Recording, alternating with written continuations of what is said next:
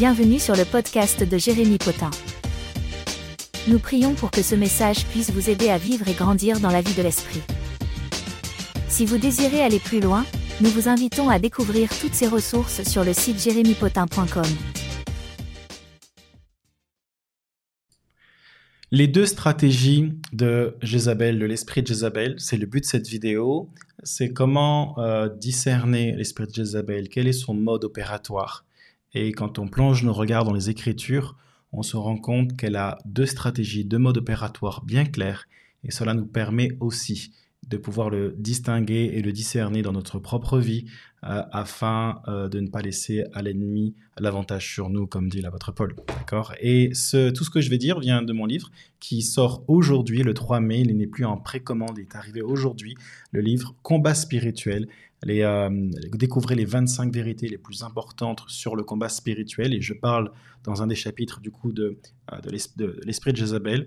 Euh, vous pouvez télécharger gratuitement les 60 premières pages sur mon site jérémypotin.com. En descriptif de vidéo, je l'ai mis aussi, je le mettrai en commentaire épinglé, que ce soit plus facile pour vous de pouvoir le télécharger gratuitement. Et vous pouvez aussi, bien sûr, vous le procurer en livre, papier ou en e-book sur mon site, voilà, jérémypotin.com. Alors, avant de commencer, j'aimerais vous dire que j'ai déjà fait une vidéo sur ce sujet. Je vous mettrai le lien quelque part euh, ici et, euh, pour que vous puissiez le voir. Mais là, j'aimerais vraiment parler de, son mode opératoire, euh, de ces deux stratégies. Euh, j'aimerais lire ce que Jésus a déclaré à l'église de Thyatire dans le livre de l'Apocalypse chapitre 2 verset 20. Jésus va dire Mais ce que j'ai contre toi, c'est que tu laisses faire Jézabel, cette femme qui se prétend prophétesse.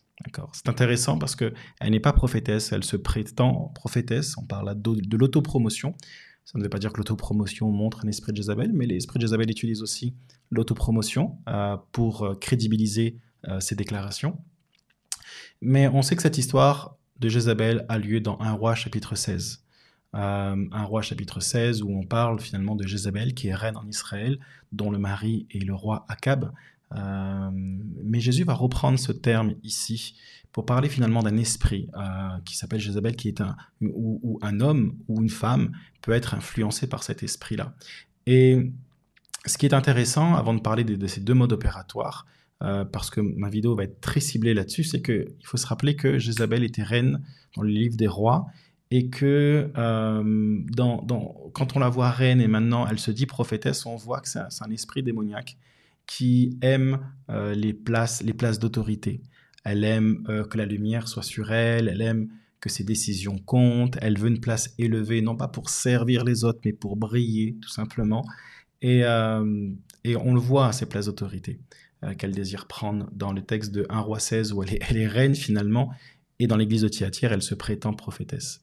Il faut savoir que Jézabel a emmené en Israël, écoutez, c'est important pour bien comprendre ces deux modes opératoires dont je vais parler, c'est qu'elle a emmené euh, le culte des faux dieux en Israël, euh, et dont Astarté.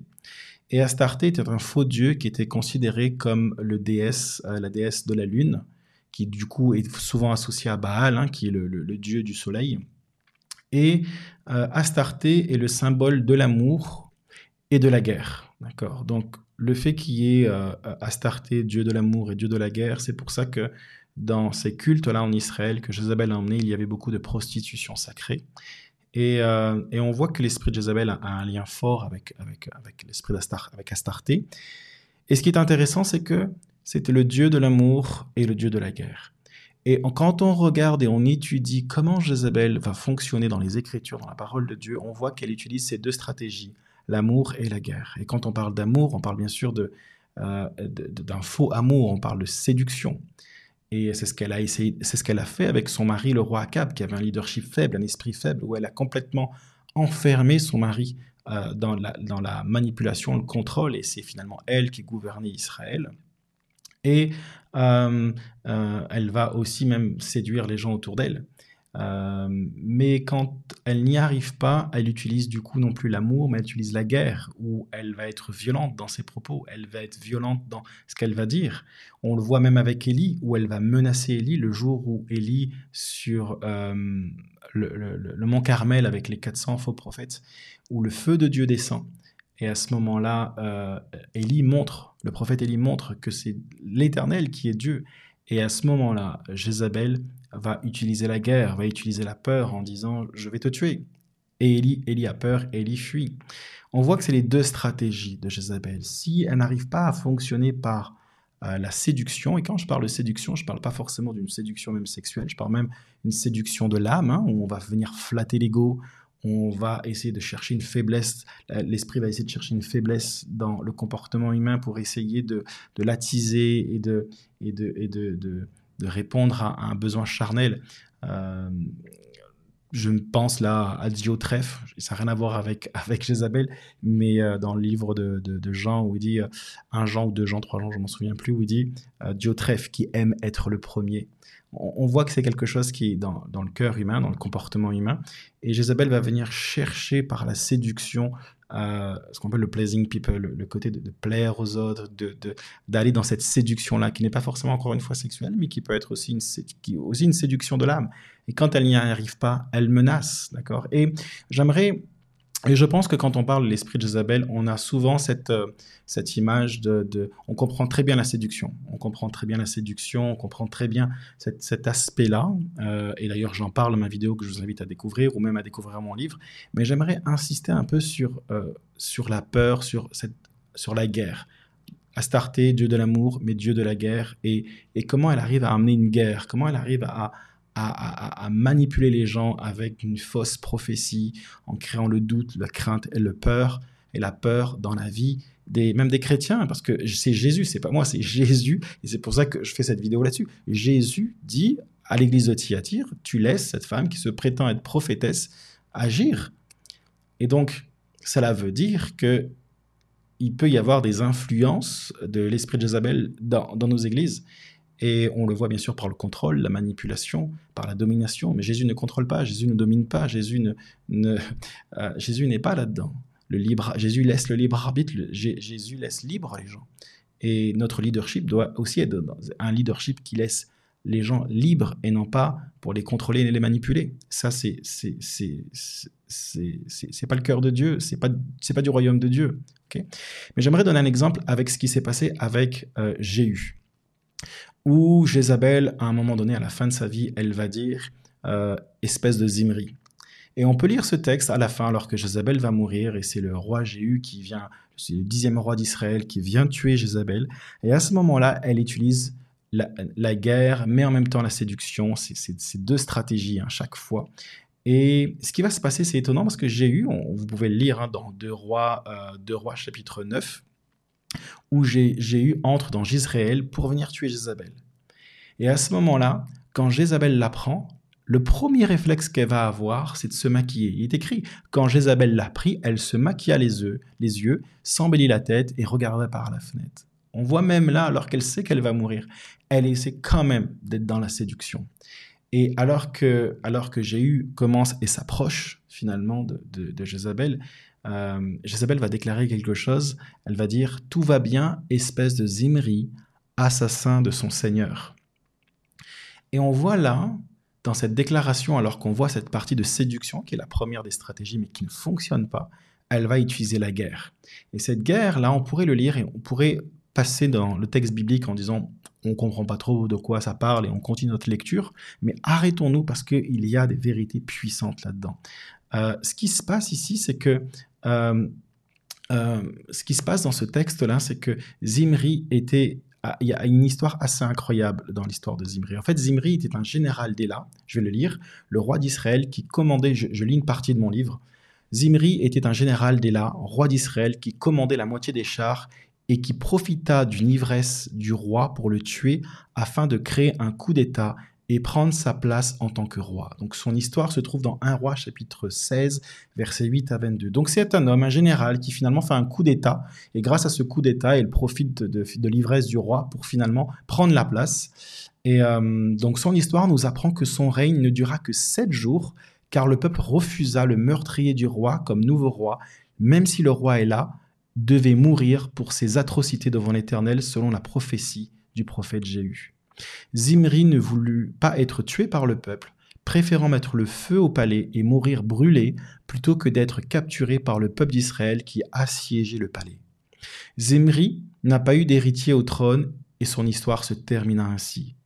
c'est Omri qui devint le nouveau roi du coup d'Israël, père du roi Akab, l'époux de Jézabel. Je continue dans le livre, dans la page 187 de mon livre, en traitant Jéhu de nouveaux Imri, Jézabel insinue qu'après sa mort, le peuple d'Israël sera choqué par le meurtre de la reine dans son propre palais, alors que le règne de Jéhu et que le règne de Jéhu sera éphémère. Jézabel rappelle cette histoire pour que Jéhu comprenne que même si le peuple d'Israël ne l'aime pas, il sera de son côté, car, les reines, car elle est reine et n'acceptera pas son coup d'État. Voyez-vous à quel point Jézabel est manipulatrice, même quand tout est fini pour elle? Sa proclamation faussement prophétique ne sert qu'à manipuler et à dominer. C'est de la sorcellerie prophétique. Et on voit là même à travers la mort qu'elle va utiliser toute une histoire du passé pour finalement l'utiliser euh, pour elle, pour finalement mettre le doute dans ce que Jéhu va faire, alors que c'est alors qu'elle Jéhu sait que c'est ce qu'il faut faire.